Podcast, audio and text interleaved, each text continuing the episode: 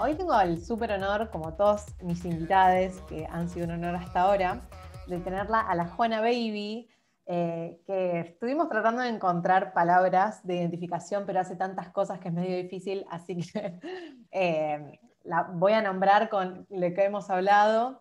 Eh, la Juana es queer, marica, trolo, artista, actriz en proceso y parte de la House of Wicca, tremenda casa de la cual ya hablaremos en futuras entrevistas de activismo y resistencia marica acá en La Plata. Así que después de esta larga introducción, te quiero preguntar, ¿cómo estás, baby? ¿Todo bien? Hola, mi amicha, ¿cómo estás? Me encanta que me hayas convocado. ¿Qué? Me, súper feliz de tenerte. Ay, sí, me encanta que se haya dado al fin, que siempre hablamos de que, de que pase esto y pasó, pasó. Se ha convocado al viejo trolo. Te ha convocado, te, hemos, eh, te, hemos, llamado en un hechizo y has llegado. No, He eh, llegado. Estuvimos rosqueando por, por, el mes del orgullo, no queríamos que se nos pase, eh, queríamos hablar de esto, hablar de un, bueno, un montón de temas que vamos a ir abordando a lo largo del podcast, pero la idea es un poco contar, ¿no? Que, ¿Por qué hoy en día se, se, celebra, más que nada se celebra y también se conmemora este mes como un mes del orgullo? Qué pasó, qué, cuáles fueron los eventos, eh, cuándo empezó, hacer como una especie de línea de tiempo eh, para guiarnos y para educarnos, que nunca está de más, en por qué junio es un mes tan importante para la comunidad trollo.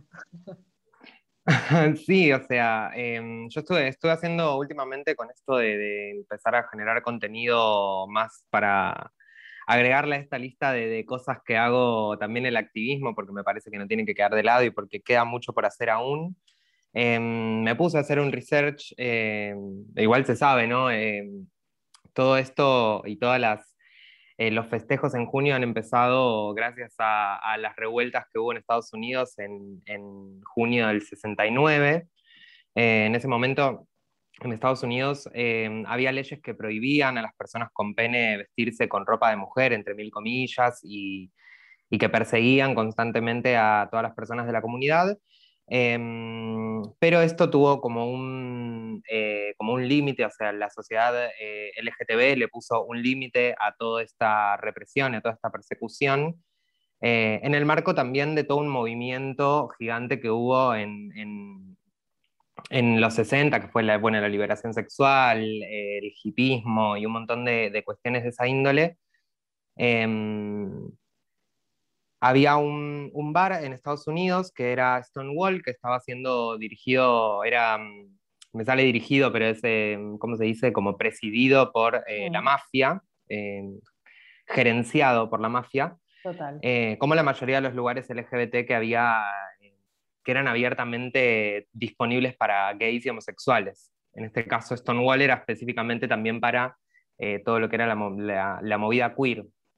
Trabas, trans, eh, afeminados, eh, los que eran siempre los relegados del movimiento y que hoy en día todavía siguen siendo los relegados del de, el movimiento LGBT.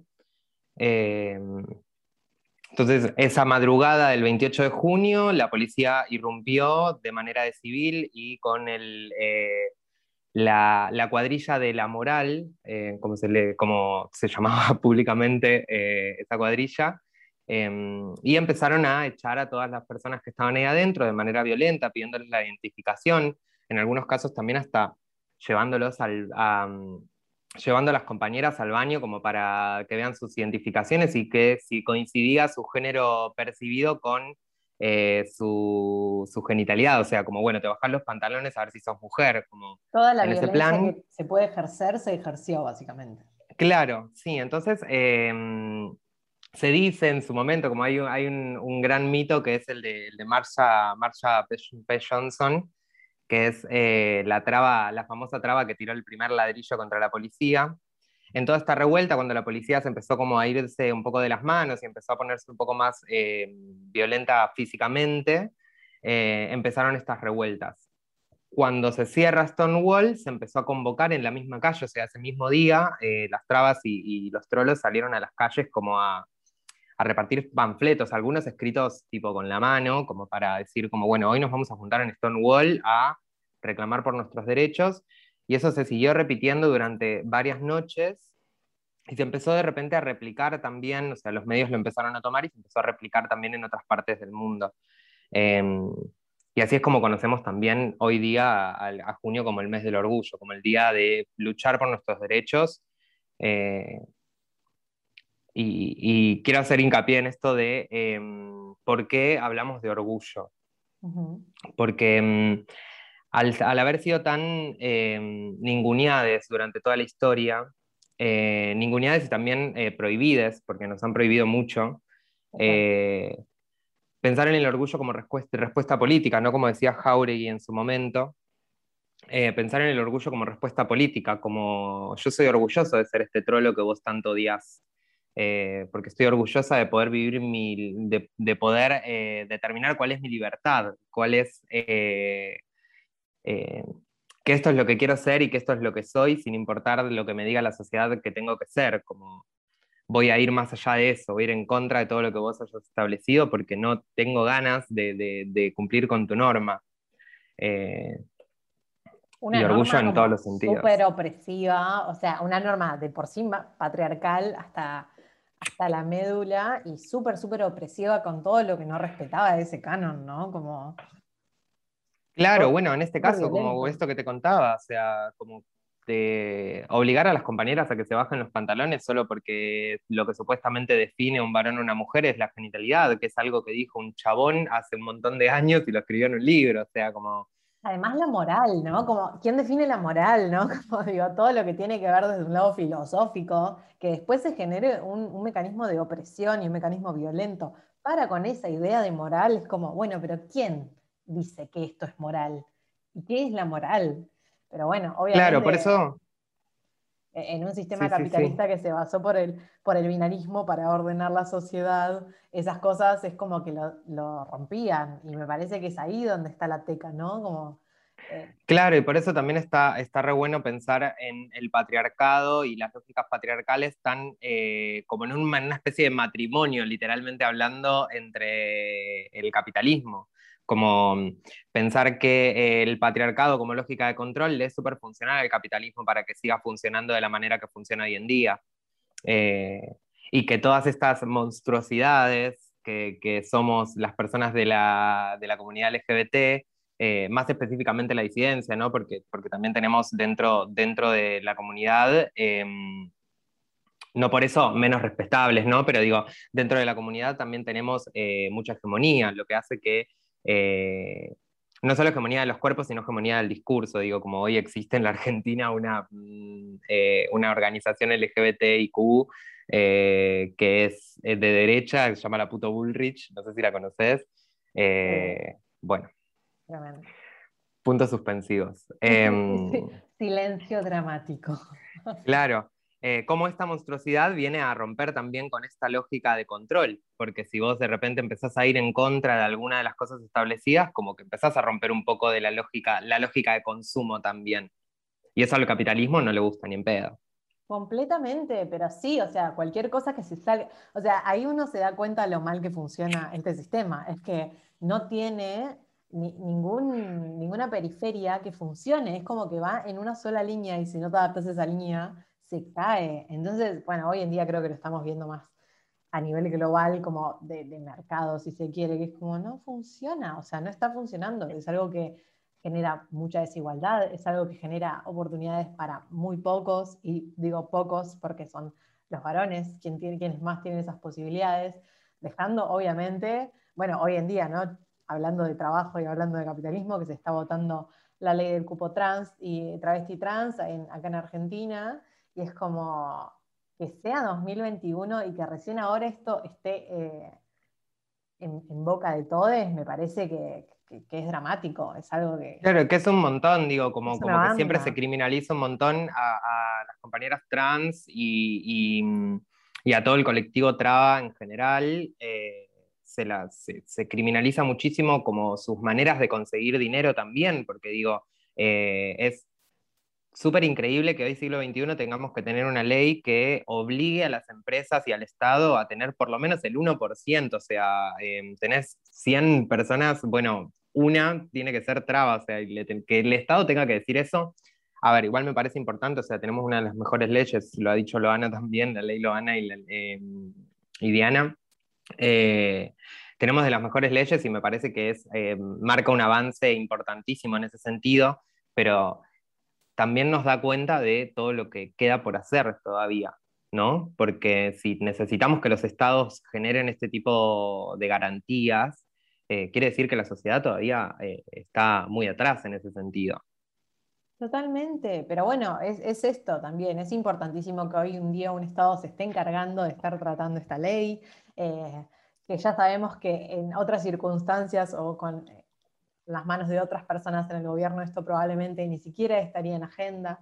Entonces, bueno, a veces es como, sí, entendemos que es poco, pero por lo menos es algo y eso ya es un montón, porque está dando visibilidad, porque está planteando la problemática de que las personas trans y travestis existen, de que tienen derechos y de que tienen que tenerlos y poder laburar y tener una vida digna. Eh, pero bueno, es, es una gran rosca como también para porque hay un montón de gente que cree lo contrario, hay un montón de gente súper transodiante, hay un montón de gente súper homofóbica y homodiante, entonces entendemos... Claro, y que creen que es, que es tan fácil como, como salir a buscar trabajo, como que es tan fácil como salir y tirar un currículum, digo, o sea, yo, a mí me pasa, digo, tengo el privilegio de que no me, el privilegio psicológico tal vez, por así decirlo, de que eh, no me molesta vestirme de varoncito algún día si tengo que ir a buscar un trabajo porque tengo que pagar el alquiler, digo.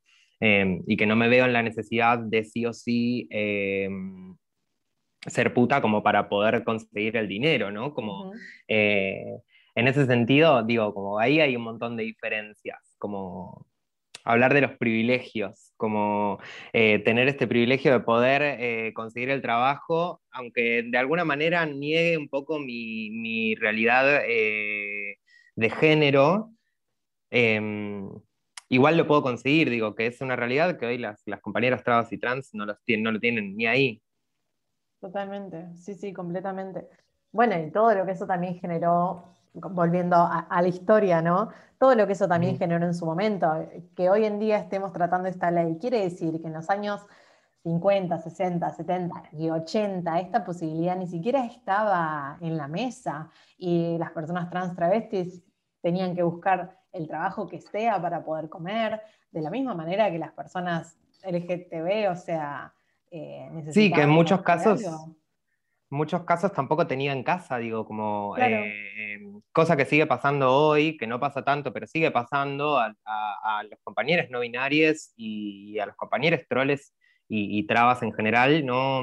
Em, todavía siguen viviendo situaciones de, calle porque no tienen eh, una familia que eh, les banque en sus decisiones de su cambio de género o en su decisión de eh, autopercibirse de una manera fuera de la norma. Eh, en este caso también, bueno, en, los 60, 70 también empezó a ser como esta lógica de la house, hoy nombrados a la house of Wicca, que es el colectivo marica que estamos eh, armando aquí en La Plata con, mis compas troles. Em, y, la lógica de house se creó como, como lógica de lugar de contención hacia estas eh, otredades que habían quedado sin, un hogar y que habían quedado en la calle y que tenían que verse en situación de em, prostitución, venta de drogas, eh, bueno, también, o sea, si no vivían en la calle, vivían en la cárcel porque, o en los calabozos de las comisarías, porque eh, no, había un, no había una lógica social que eh, ayude a contener toda esta problemática. Claro, dejándole todo el laburo criminalizable a las personas que estaban por fuera de esa norma, ¿no? Como... Claro, porque aparte es tipo, te dejo, este laburo es el que te toca a vos y encima eh, que este es el único laburo que podés tener, eh, lo criminalizo y te persigo y no te dejo hacerlo. Y, y al fin eh, seguimos, seguimos siendo parte de la rueda del consumo. En ese sentido, como que de todas maneras hay personas que, que consumen la prostitución, hay personas que consumen drogas y eh, para conseguir esas drogas y esa prostitución eh, tienen que ir a un proveedor. Y ese proveedor, por lo general, en, esos momentos y en esos lugares han sido eh, las trabas y, las maricas que estuvieron sin casa buscando maneras de, conseguir dinero y siempre obvio fuera de la ley, porque encima que la ley te impedía eh, ser trolo o ser traba, eh, además te impedía eh, poder conseguir dinero de maneras regular, regulables. Sí, sí, era, te, alejaba de cualquier sistema, o sea, ya sea del sistema capitalista, ya sea del sistema de laburo, de educación y de salud, ¿no? Obviamente, eso era como estar totalmente exentos y exentes del, sistema de salud.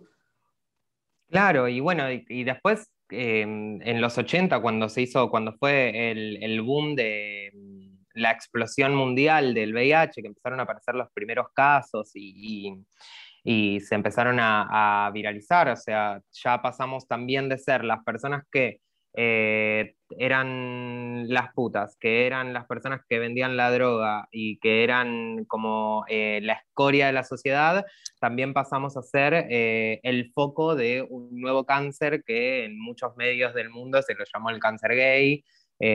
acá en la Argentina era la peste rosa.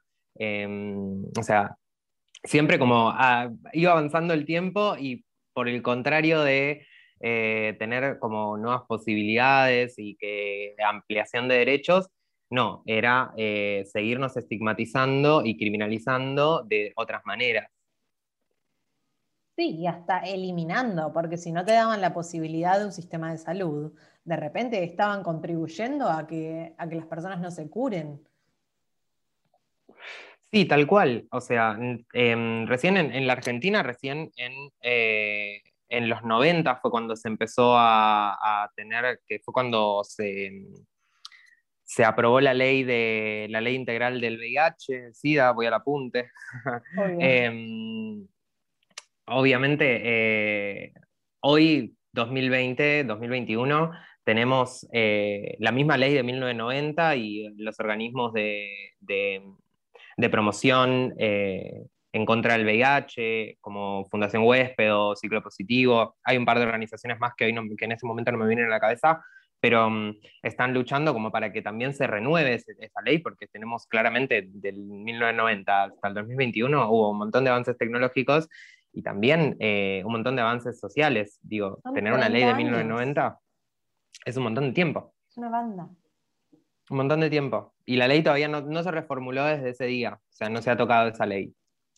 Claro, es ahí cuando te das cuenta de que, de que las prioridades terminan siendo otras. Y son prioridades que terminan contribuyendo al, malestar en salud de un montón de personas. Es como... Sí, tal cual. Y que aparte también, digo, como, como se sabe de la ley, pero digo, si vos no sos yo, me entero de todas estas cosas, em, me sale gracias a, pero no es gracias a. debido a. Debido a, gracias.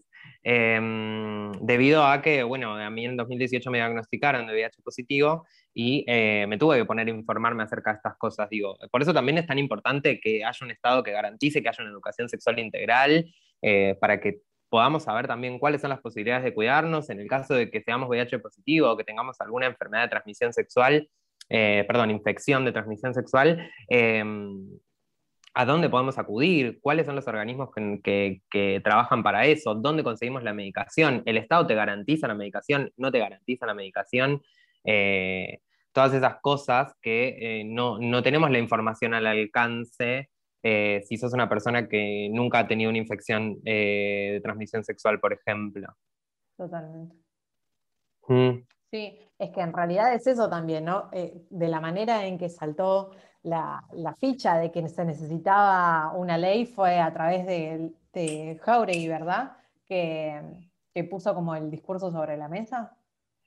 Claro, Jauregui fue una, eh, fue la, no sé si la primera persona que públicamente aquí en la Argentina salió a decir que era VIH positivo. Marsha P. Johnson, de hecho, eh, cuando fue el boom del VIH, obviamente que ella Em, como obviamente en los 80, si hoy necesitamos una ley, en los 80 claramente no tenía trabajo todavía, incluso siendo activista. Em, y, nada, o sea, no, existían los tratamientos, sino había un, una política de Estado, una política de salud que garantice que las personas que sean VIH positivo tengan este acceso. Eh, aquí en la Argentina, bueno, Fundación Huésped, que es una de las fundaciones más eh, importantes de lucha contra el VIH, fue fundada por Jauregui, de hecho, em, y empezó como parte de investigación en el hospital, eh, creo que el Gutiérrez, si no me equivoco, em, y, y, fue uno de los grandes impulsores de la Ley Nacional de SIDA. Acá también cabe aclarar, hacer la, gran diferencia de que eh, tener VIH no es lo mismo que tener SIDA, por ejemplo. Em, una persona con VIH que llega, que empieza su tratamiento a tiempo y que lo sigue al pie de la letra y que, em, mantiene un, un ritmo de vida, me sale normal, pero no es normal, como regular. Eh, hoy puede llegar a tener un estado, de, eh, un estado serológico indetectable, lo que hace que no transmita el virus em, por vía sexual.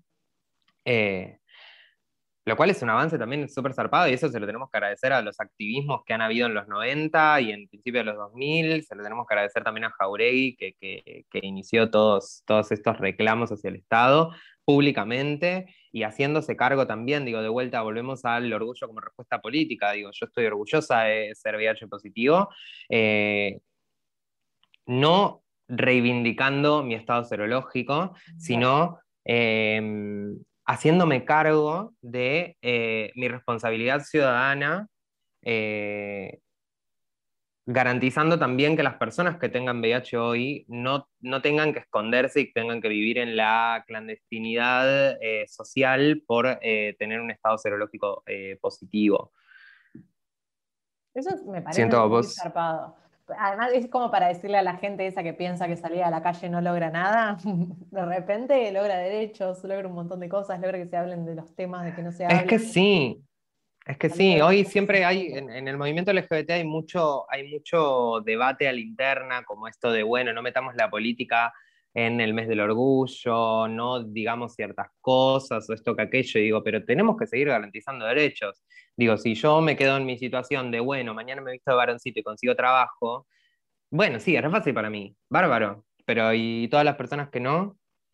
Eh, o todas las personas que hoy no, tienen un hospital cerca, por ejemplo, para garantizarse su medicación, eh, ¿cómo hacemos para que esa medicación llegue a una persona que vive en un pueblo que tiene un hospital, el hospital más cercano lo tiene a 60 kilómetros, o sea, eh, y no tiene un auto para llegar a ese lugar. Como, bueno, ¿qué hacemos eh, como Estado para poder garantizar que esa medicación y que esos eh, derechos de salud lleguen a esas personas? La información, o sea, todo lo que es la educación, como vos decías, la educación sexual integral es clave para también entender qué es lo que pasa si el día de mañana uno se hace análisis y le detectan que es VIH positivo. Porque sin esa educación, es como vos decís, es instantáneamente recurrir al miedo, recurrir a, esconderse, como a, no buscar opciones, cuando en realidad obviamente que la salida en esto es más colectiva que nunca.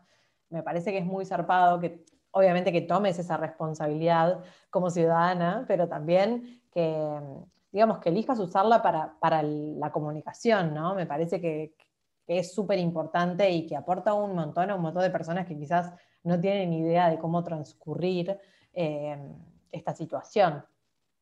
Sí, como que creo que a veces, a veces pasa mucho que puede que las experiencias personales se queden muy en eso y que, no, no, planteen mucho debate, pero a veces las experiencias personales, digo, como, como el principio de la sororidad en algún momento cuando, cuando fue una de las primeras olas de la segunda ola del feminismo, que, que, se habló mucho de, de la sororidad y de, hablar de experiencias personales como para saber también que hay otros que están en la misma situación y que nada, estamos todas en esta y nos acompañamos, viejo, y si necesitas que te acompañe a, la Defensoría del Pueblo a reclamar por tu medicación, vamos, prendemos fuego gomas en la puerta, no sé lo que quieras, pero eh, por suerte siempre tuve eh, la garantía de que mis amichas eh, me han ayudado un montón en ese sentido, como que siempre es eso, como tejer red como para poder lograr eh, la ampliación de derechos. Digo, nadie lo ha logrado solo, sole, sola. Entonces, tenemos que entre todos garantizarnos... Me sale la patria hasta el otro de vuelta, ¿no? Como eh, si, yo pienso siempre eh, no vamos a lograr nunca nada, porque sigo pensando en mi individualismo. Totalmente. Em, te iba a preguntar, ¿vos sentís que em, este, como esta cuarta ola feminista ha abierto más debates sobre la comunidad LGBT? Digo, ¿no? Como haciendo como una similitud entre grupos sociales eh, que sufren la opresión del patriarcado. ¿Sentís que em, gracias a o debido al feminismo se han abierto más, más, más temas a hablar sobre la comunidad? Sí, yo creo que gracias al feminismo se han planteado un montón de discusiones en el para dentro del movimiento. Em, creo que el, el último tiempo, eh, como somos personas que hemos nacido con, con, la polarización de las redes, siento que todo el tiempo estamos como repensándonos cómo comunicar, qué comunicar, qué decir, qué no decir. Y al mismo tiempo genera esto mismo, ¿no? Como, como en sí mismo dicho, como la superpolarización de las opiniones. Tenemos por un lado a las feministas eh, más em, eh, del tipo de línea fundadora del feminismo de los 50, que la mujer es la mujer solo la mujer blanca, clase media, que ahora puede votar y estudia una eh, carrera universitaria y es una mujer independiente. Y por otro lado tenemos también el feminismo que tiene en cuenta que, que sería el transfeminismo, como quieren que nos llamemos las TERF eh, para que no seamos parte de su feminismo, quieren que seamos el transfeminismo, así que seremos el transfeminismo. Orgullosamente, em, orgullosamente. Orgullosamente seremos el transfeminismo porque a mí no me importan las etiquetas, a mí me importa seguir ampliando derechos, viejo. O sea, no, no, no es algo que, tengamos que debatir ahora quién es mujer, quién es la víctima siempre, quién no es la víctima, como que creo que em, en ese sentido, el último tiempo se han generado este tipo de debates, ¿no? Como, bueno, ¿cuál es el feminismo que queremos construir entre todos? Eh, ¿Es un feminismo inclusivo, un feminismo transversal que tenga en cuenta también a todas las minorías, eh, a todas las minorías de género específicamente hablando? ¿O queremos construir un feminismo que siga teniendo en, modo crucifijo eh, a, las mujeres como mujeres cis como eh, personas víctimas del sistema patriarcal y únicas eh, perjudicadas. Eh, creo que esos son los debates que hoy se están dando y que, que en algún punto siguen sumando un poco a la polarización. Creo que las TERFs no son, de hecho creo que les molesta que le digan TERF, pero mm, em, las feministas radicales TERF, eh, no sé si saben lo que significa. TERF es eh, trans. Eh, digamos. Trans exclusionary. Claro, sí. Radical feminist. Ahí los, los, tuve que buscar porque sí, ellas se identifican como, sí, como feministas trans excluyentes, básicamente. Sí, sí, sí. que de hecho, o sea, en realidad creo que que, no se identifican así porque ya se, ya se tomó el TERF como de manera peyorativa, así que ya no se identifican así. Ah, Recuerdo haber tenido una discusión con una feminista radical de ese tipo y que me dijo, ay, me estás diciendo TERF. Eh, bueno, y vos me estás diciendo varón. Claro. Eh, claro, o sea, viejo, ¿qué pasa? ¿Qué, qué, qué hacemos? Eh, creo que esas son las discusiones que todavía hay que dar un montón, porque incluso después de haber tenido el encuentro acá en La Plata, que se votó y que se dijo va a ser con las disidencias, eh, igual sigue habiendo un montón de, feministas radicales que siguen diciendo abiertamente que, las trans son mujeres con pollera y, no, chiques, eso no suma. No, no, además eh, eso aporta a, un discurso súper retrógrado, de súper patriarcal, de algo que estamos tratando de deshacernos como sociedad. Obviamente aún quedan un montón de, varones y mujeres eh, que que, no aceptan la disidencia como parte de la sociedad, que tienen en, vista como un mundo súper binario y de la familia como, como el, seno materno de este sistema capitalista. Y me parece que es ahí donde, donde hay que virar las, las, discusiones, ¿no? Porque nosotros, quieras que no, a veces somos una burbuja de, gente que, tenemos un montón de rosca encima, pero también hay que llevar la rosca a, lados donde no llegan, ¿no? Como a nivel cultura, ¿no? También a nivel eh, periodismo, a nivel comunicacional. Me parece que estamos empezando a eh, generar, obviamente, espacios que discutan estas cosas. Es re de a poco, porque destruir también o deconstruir una cultura también es súper difícil y sobre todo cuando está de la mano de los medios de comunicación masivos que, que están en las manos de una sola persona, básicamente. Entonces creo que... Claro, y que hay mucha, más acá en la Argentina, mucho más acá en la Argentina que, que no tenemos, no tenemos eh, tanta polarización de, de, medios hegemónicos, como que es un medio el que controla eh, todo, la mayoría de los medios eh, que ve la gente en general. O sea, que hay solo una idea que se replica en muchos lugares, o sea...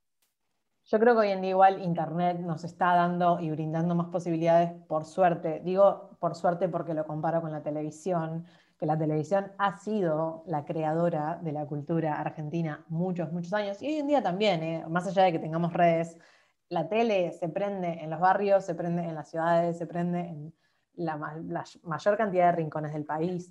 Entonces, me parece que, bueno, se han dado debates, no sé, y lo pongo como a, Tinelli de, de, ejemplo, porque porque siempre es el ejemplo un poco de la cultura argentina, que se han dado debates a través de esos programas, pero queda súper escaso eh, en comparación a todos los debates que se tienen que tener para llegar a, generar esos derechos de una manera más global y más social, y para que las personas dejen de sentirse tan excluidas porque en definitivamente están siendo excluidas por, por todo, ¿no? por eh, los consumos culturales, por la manera de ver el mundo. Eh, pero bueno, nada, estamos yendo desde a poco, obviamente, crear eh, acción colectiva artística me parece que es súper importante para generar el cambio de estos discursos, ¿no? Sí, lo importante también me parece que es eh, habitar las calles, habitar las calles con nuestra monstruosidad, o sea, em, también habitar las calles desde nuestra comodidad, ¿no? Como, como no tener que ser siempre eh, como sos eh, marica, ser el cuerpo sexualizado que camina por la calle, porque sos mujer, ser el cuerpo sexualizado que camina por la calle, sino habitar también nuestra comodidad, digo, poder también em, vivir la vida de la manera en la que la viven los varones, ¿no? con completa libertad, en algún sentido. Siempre con una faca en la mano, porque nada, es 3 de la mañana, eh, pueden pasar cosas. Em, porque, no, porque eso también digo, eh, cuando hablamos de libertad, tenemos que tener en cuenta que, eh, nuestra libertad siempre va a estar coartada, o por lo menos hoy va a estar siempre coartada eh, por la decisión de un otro que, pudo haberse levantado cruzado con ganas de, cagar a piñas a un trolo. Em, en ese sentido, como volviendo al tema redes, creo que si bien son una gran herramienta, hoy también nos generan una cosa em, de nichos que eh, se mantienen siempre en, la misma órbita. Entonces, eh, como esta gente que sigue viendo Tinelli y que mm, sigue viendo la tele normalmente y que sigue pensando en la idea de la familia como esta cosa madre-mujer, el varón y la nena, la parejita, el auto, el perro, el gato y la casa, Em, también es porque el nicho que sigue manejando y la información que le sigue llegando, ya sea por medios hegemónicos o por las redes sociales, sigue siendo la misma, porque no llegamos a em, plantear la discusión para afuera. Acá podemos, qué sé yo, mezclarlo con eh, la política de la cancelación, ¿no? Como la cultura de la cancelación como que en un momento, en, en, un momento del feminismo se dijo, bueno, vamos a cancelar a todas estas personas si piensan eh, de la manera hegemónica, las cancelamos también, eh, lo que de algún punto también creó esta cosa de, bueno, como un lado y el otro, ¿no? Como están las feministas y las personas antifeministas, como que siguen pensando en la lógica de la familia, por ejemplo. Y en vez de cancelarlas, capaces, bueno, ¿qué discursos podemos empezar a emplear como para que esas personas también se repregunten? Digo, y que si quieren tener una familia y quieren tener un gato, dos hijos y un auto y una casa, que sea una decisión real, que sea su deseo, que sea su, sentir, que diga como yo quiero esto eh, y quiero esto para mi vida. que no sea como esta, que no sea algo impuesto. Desde la decisión, por sobre todas las cosas, de ser madre, que gracias hoy, hoy en día contamos con esa ley también. Eh, pero bueno, me parece que esto que decís está buenísimo porque es como esto de interpelar sin empujar a los otros, porque es como si no volver a ese nicho de, bueno, los que piensan como yo y los que piensan como yo de mi lado y los que no, no. Y me parece que es ahí donde está el tema, es interpelar desde un lado que, que también les quepa en su vida diaria y que lo puedan emplear, porque si no es como que termina siendo un privilegio ser feminista. Digo, digo feminista o pensar de esta manera, ¿no? Como me parece que hay que llegar a más lados eh, interpelar otro tipo de vidas, más allá de las, esto, de las mujeres blancas que vivimos en la ciudad, sino como habitar otros espacios, ¿no? Como y habitar otro tipo de culturas, mismo acá en Argentina, o sea, eh, darle lugar a, otras em, expresiones artísticas. Hoy en día, de repente, y lo nombro, hay un programa eh, de una competencia drag acá en Argentina, en el norte, en Jujuy, que se llama Juego de Reinas, ¿puede ser? Ay, sí, Juego de Reinas. Sí, me sí, parece fabuloso, porque obviamente yo te podría traer el ejemplo de RuPaul. Bárbaro, no es de nuestro país, está buenísimo que se haga, pero es de Estados Unidos, tiene una cultura cinematográfica como demasiado exuberante ya. Pero de repente se le está dando lugar a una competencia de mostras acá en Argentina y en el norte. O sea, eso me parece como fabuloso y que hay que empezar a consumir. Sí, sí, sí. Tal cual, tal cual es que, em, bueno, yo Juego de Reinas todavía no lo he visto. Eh, sí comprendo, eh, entiendo a RuPaul como, a mí RuPaul particularmente no me, no me, gusta, pero porque sigue de todas maneras como repitiendo un poco la lógica eh, del trolo de antaño, ¿no? Como el trolo, el trolo como el trolo como entretenimiento, no, no como, eh, como una persona que va a comprar al chino todos los días, que de hecho lo hacemos, ¿no? como en ese sentido, digo, como también la televisión, ¿no? Como pensando siempre eh, en ubicar a eh, las otredades, pero siempre desde un lado, desde, desde la satirización. Digo, las trabas que hoy, que son, que, que, están en el show business, por lo general eh, han llegado a los lugares en los que han llegado. Digo, qué sé yo, Flor de la Vega ha tenido su programa, ha sido conductora, como ha llegado a lugares súper importantes, al igual que, no sé, Liz Italiani, por ejemplo. Em, pero antes de llegar a esos lugares han sido súper eh, nefastiadas, eh, bardeadas en la televisión. sí, se les han preguntado cuáles eran sus nombres de DNI, o sea, por suerte hoy también tenemos una ley eh, súper increíble, que es la ley de identidad de género, que nos permite a nosotras llamarnos como se nos cante el quinto forro eh, de eh, la pierna, no sé, de cualquier parte. quería hacer ATP, pero no, estaba Siendo ATP. tratamos, tratamos. Siendo ATP. Sí, sí, sí. pero mm, bueno, me fui, me fui por un segundo. No, igual, eh, retomando, está buenísimo eso de que, de que hoy en día, eh, digamos, la idea no es que se, satiricen a las personas trans o travestis que habiten la televisión, sino que se les haga espacio porque es un laburo y punto. O sea, es como más allá de cualquier identidad de género, tienen el derecho a laburar, como cualquier persona, pero Digo, y si retomo el reality, me parece que está bueno porque está mostrando como toda la, cultura artística que hay por detrás de, este, de esta militancia también, ¿no? Si se quiere, que es un activismo, eh, más allá de, que se pueda satirizar o de que, bueno, hay gente que lo llama, como que hay gente que piensa que no es parte del activismo eh, el ser drag o el montarse, y me parece que es ahí donde también hay que bajar línea, ¿no? Como, che, esto no es solamente porque tuve ganas de ponerme una peluca, esto porque también estoy siendo quien quiero ser acá y eh, sí.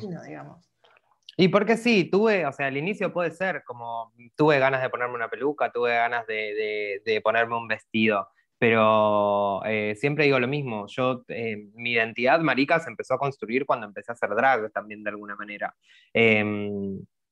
Porque primero, eh, subirse a los tacos no es fácil, eh, montarse no es fácil, maquillarse no es fácil, eh, pegarse bien una peluca no es fácil. Digo, y todas esas cosas hay que evitarlas y hay que evitarlas como si fuera nuestro cotidiano también, digo, porque no es solo me pongo una peluca para el show, sino que tengo que aprender a construir ese personaje y ese alter ego de alguna manera.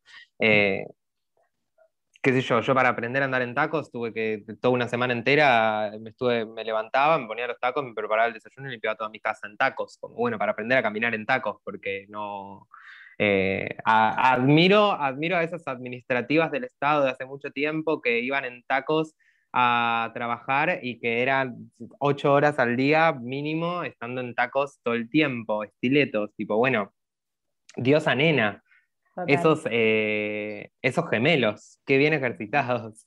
Eh, pero bueno, tendré que ver entonces em, Juego de Reinas porque eh, la verdad me lo han recomendado y, me parece que, la cultura draga local tiene mucho que dar y, y, rompe mucho con la hegemonía también, porque está re bueno que el drag que se construye aquí en la Argentina es muy distinto al drag que se construye en RuPaul o que se construye en, las, en, en el primer mundo, por así decirlo. Eh, es un drag mucho más trash también, es un drag mucho más desde las entrañas. Eh, si bien yo construyo un drag bastante fishy, claro, si bien yo construyo un drag un poco más fishy, que es como mm, la lógica más eh, femenina, entre comillas, em, tengo, o sea, las personas de la house, bueno, Chancho y, y, Bebe, que son grandes compañeras, grandes referentas dragas, Em, se autoperciben bichitos siempre cuando, cuando se draguean, son drags bichitos, eh, porque construyen un drag también desde la monstruosidad, y eso a mí me parece increíble, increíble. Y eso no es fácil de hacer de vuelta, es habitarlo y habitar el drag todo el tiempo, no es solamente en el momento de la perfo. Es que ahí es ahí donde decís, o sea, el arte te atraviesa de una manera como súper particular eh, en la identidad que elegís también, ¿no? Porque es como lo que te acompaña, lo que te viste, lo que, lo que elegís que te caracterice también, como desde el nombre hasta el pelo, hasta la ropa, hasta cómo querés que te vean, hasta cómo te querés mostrar eh, y mostrar también. Es como, hay mil posibilidades. Me parece que está buenísimo esto, que el debate esté, que nunca deje de estar, porque ponerse una peluca le puede cambiar el mundo a un montón de personas el mundo de cómo se ven a sí mismos y de, cómo se quieren mostrar también, ¿no? Y las posibilidades. Pasa que, bueno, hoy en día es más, a veces quizás más militancia que disfrute o, más lucha que otra cosa, pero bueno, se sabe que se está construyendo para que el día de mañana a las personas no les cueste tanto eh, salir del closet entre, entre comillas, sino como, bueno, ser quien quiere ser, ser quien, quienes quieren ser eh, más allá de los prejuicios sociales y, bueno, y tener las posibilidades de serlo con un sistema que les acompaña, ¿no? Sí, lo importante también es ser conscientes, volviendo a las legislaciones, es ser conscientes de que hubo un montón de personas detrás de nosotros, eh, delante de nosotros, que eh, fueron quienes rompieron las paredes para que podamos tener hoy las legislaciones que nos permiten ser quien podemos ser de manera libre. Digo, si bien la sociedad hoy sigue teniendo un montón de trabas en ese sentido, eh, hay un montón de legislaciones hoy, bueno, no un montón, hay varias legislaciones hoy en la Argentina que nos permiten ser quienes somos, em, porque el Estado lo dice, o sea, el Estado viene y dice, vos eh, podés ser quien quieras ser. Si, si vos no te sentís bien como nosotros creímos que vos eras, eh, podés ser otra cosa, tranqui, no te preocupes. Em, y eso es gracias a lucha de años y años y años y años y eso no lo podemos negar, digo, eso también puede ser una discusión en el para dentro del, del, movimiento LGBT, que hoy niega un montón de estas, de estas lógicas. Sigo hablando, obviamente, de los varones eh, gays eh, hegemónicos. Eh, y repito, la hegemonía no es el cuerpo, sino el pensamiento. Como seguir repitiendo las lógicas heteronormadas y las lógicas de macho que eh, nos siguen eh, oprimiendo a las otredades, más no a los gays heteronormados y hegemónicos.